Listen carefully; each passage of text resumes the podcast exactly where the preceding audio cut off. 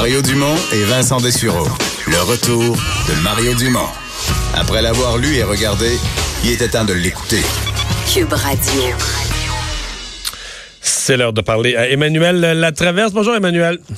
Bonjour. On surveille de plus en plus avec, euh, on va dire, attention ce qui se passe en politique fédérale parce que euh, en année électorale ou à quelques semaines des élections, on se dit chaque sujet euh, pourrait devenir explosif dans la dans la campagne.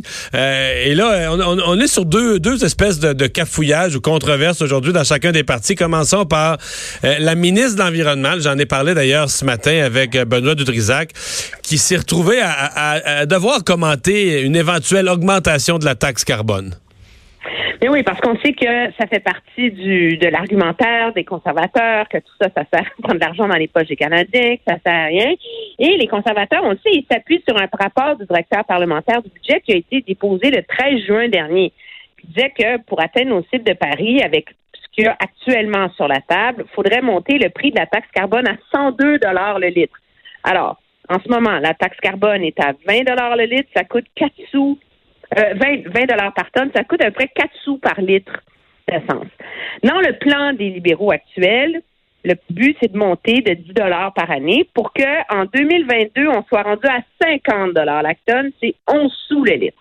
Mais là, monter ça à 102 dollars, comme dit le parlementaire, le directeur parlementaire du budget, là, on approche des 25 cents le litre. Là. Ouais, 22. Moi, je l'ai calculé à 22 sous le litre environ. Là. Ça commence à peser lourd. Oui, non, ça commence à, faire mais, mal. Mais on nous dit c'est ce qu'il faut faire si on veut si on veut atteindre les cibles pour 2030 de réduction euh, des, des émissions climatiques, c'est ça qu'il faut faire.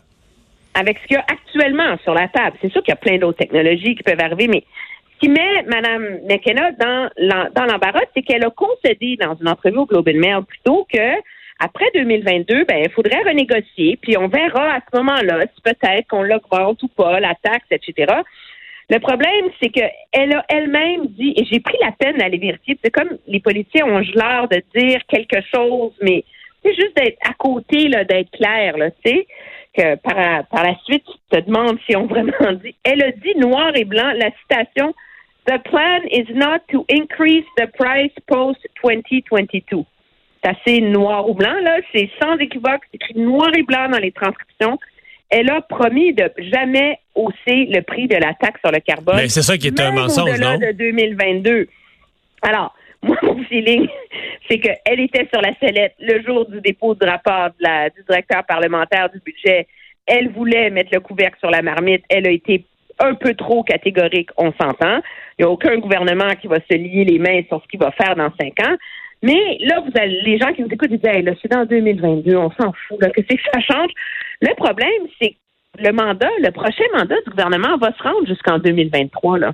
Alors, ça fait partie du but du débat. Puis je pense que c'est important que le gouvernement Trudeau euh, explique clairement aux Canadiens à un moment donné comment il va se rendre à son à, aux cibles de Paris. Parce que leur promesse, c'est de dire que nous, on est verts, nous, on va atteindre les cibles de Paris, oui, le, la taxe sur le carbone, ça suffit pas, mais on va y arriver. Mais comment on va y arriver? Comment on va y arriver? Regarde, les, le prix de la taxe sur le carbone? Mais c'est l'histoire de c'est l'histoire de toute notre politique sur les changements climatiques. Là. Je veux dire, euh, on avait signé à Kyoto, on faisait des discours sur Kyoto. Stéphane Dion avait nommé son chien Kyoto, mais on n'avait pas posé de geste pour arriver. Tu sais, on on est, on est sur les grands principes, les grands discours. Et là, c'est un peu encore ça. On dit oui, oui, oui, on va atteindre les cibles en 2030 euh, de l'accord de, Paris. Mais les mois. Mais même Andrew Scheer, si tu veux mon avis, c'est pas plus clair comment Andrew Scheer, avec ses mesures. Il n'y a pas un chiffre. Hein, dans, son, alors, dans, son, dans son plan, lui, on investit dans des nouvelles technologies, on met de la réglementation, mais à un moment donné, là, moi, je pense que les électeurs veulent comprendre où on s'en va avec ça. Et il faut leur expliquer qu'il faut que telle industrie fasse telle part du chemin. Il faut que l'agriculture réduise ses émissions de temps. Il faut que les particuliers réduisent leurs émissions de temps. Il faut qu'on y arrive. Là, tout le monde est dans des grands principes, comme tu dis, avec des gros chiffres, dans un débat qui taxe carbone, pas taxe carbone, 50 sous le litre, pas 50 sous le litre, où tout le monde s'y repère. Et finalement, tout le monde surfe un peu là-dessus.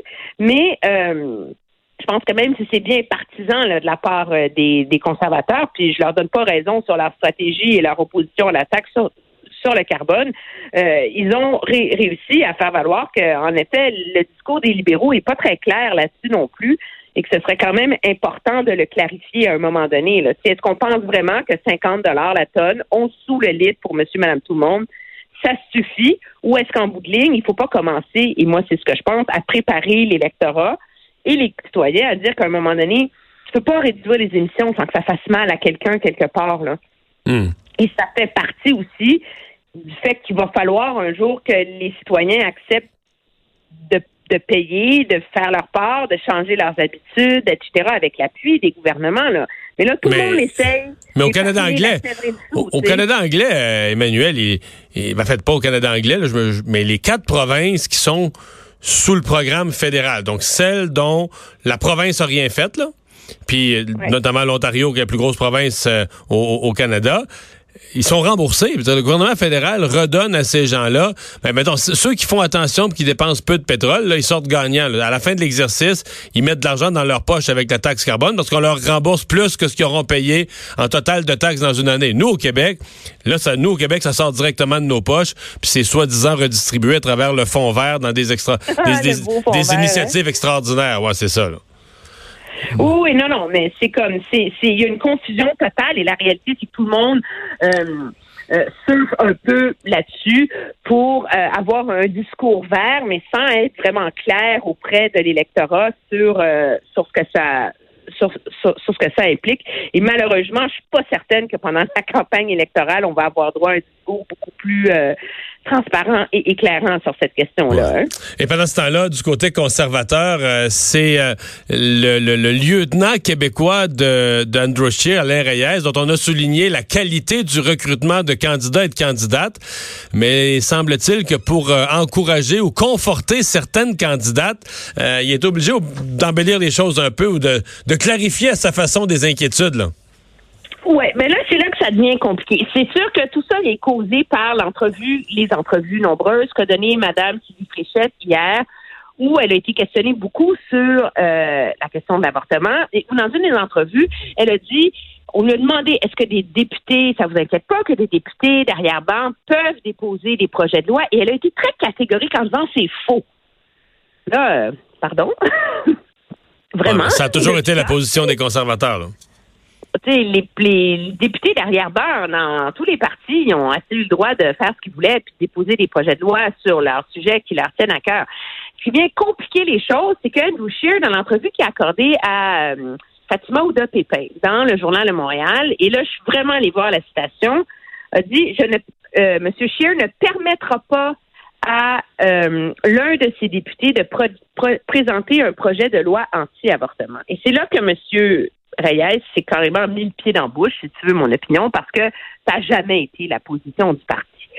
Et donc, euh, de là à lui reprocher d'avoir menti à des candidates, moi, j'irais pas jusque-là parce que jusqu'ici, là, ça fait 24 heures, ça fait depuis ce matin que ça fait rage ce débat-là on n'a pas entendu une kyrielle de femmes euh, renoncer à se présenter pour le Parti conservateur et accuser ouvertement M. Reyes de leur avoir menti. Mm-hmm. Alors, je pense qu'il faut mettre ça en perspective. Je pense que ça illustre surtout à quel point ça continue d'être un enjeu de malaise pour les conservateurs et à quel point les libéraux sont habiles pour alimenter ce malaise-là. Parce que, juste pour qu'on soit clair, c'est quoi la position de M. Scheer, là? C'est de dire notre gouvernement n'ouvrira pas ce débat. Et moi, on me. Ben, c'est la, euh, euh, c'est la même position que Stephen Harper, qui était là pendant neuf ans, qui, était là pendant neuf ans, qui n'a jamais touché à ce débat-là, qui n'a jamais rouvert ça, là, qui n'a jamais touché à ce débat-là. Et, euh, et objectivement, par la des stratèges, tu as déjà fait de la politique, tu sais comment ça fonctionne. Un député d'arrière-ban arrive avec un projet de loi qui, qui est hyper politiquement dommageable. Il y a plein de façons pour s'assurer la part d'un chef qui se retrouve pas mis au vote. Mais même il, dort, il dort au feuilleton pendant des années. Il peut dormir. Il y a plein d'options. Il peut dormir au feuilleton pendant des années, mais ça, M. Scheer peut pas dire ça parce que là, il va perdre son électorat.